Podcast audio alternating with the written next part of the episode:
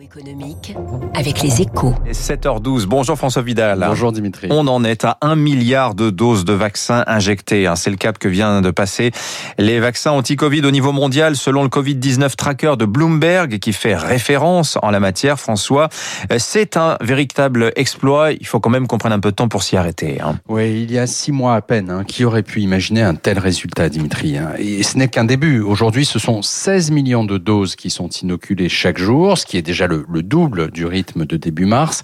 Mais la cadence va continuer à s'accélérer grâce à deux phénomènes. L'augmentation des capacités de production et l'arrivée de nouveaux vaccins.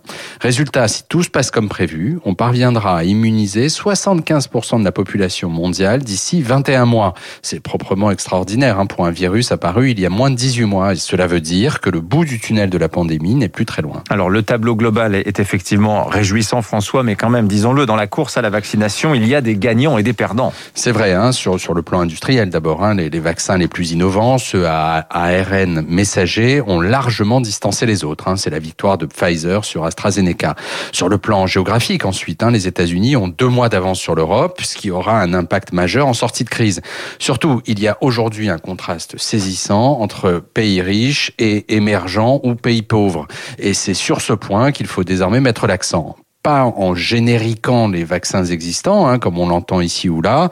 La question n'est pas de produire plus, cet objectif est quasiment atteint. Et puis, il faut maintenir une prime à l'innovation dont nous percevons les bénéfices aujourd'hui et dont la prolifération des variants nous fait dire qu'elle pourrait nous être encore utile dans les années à venir.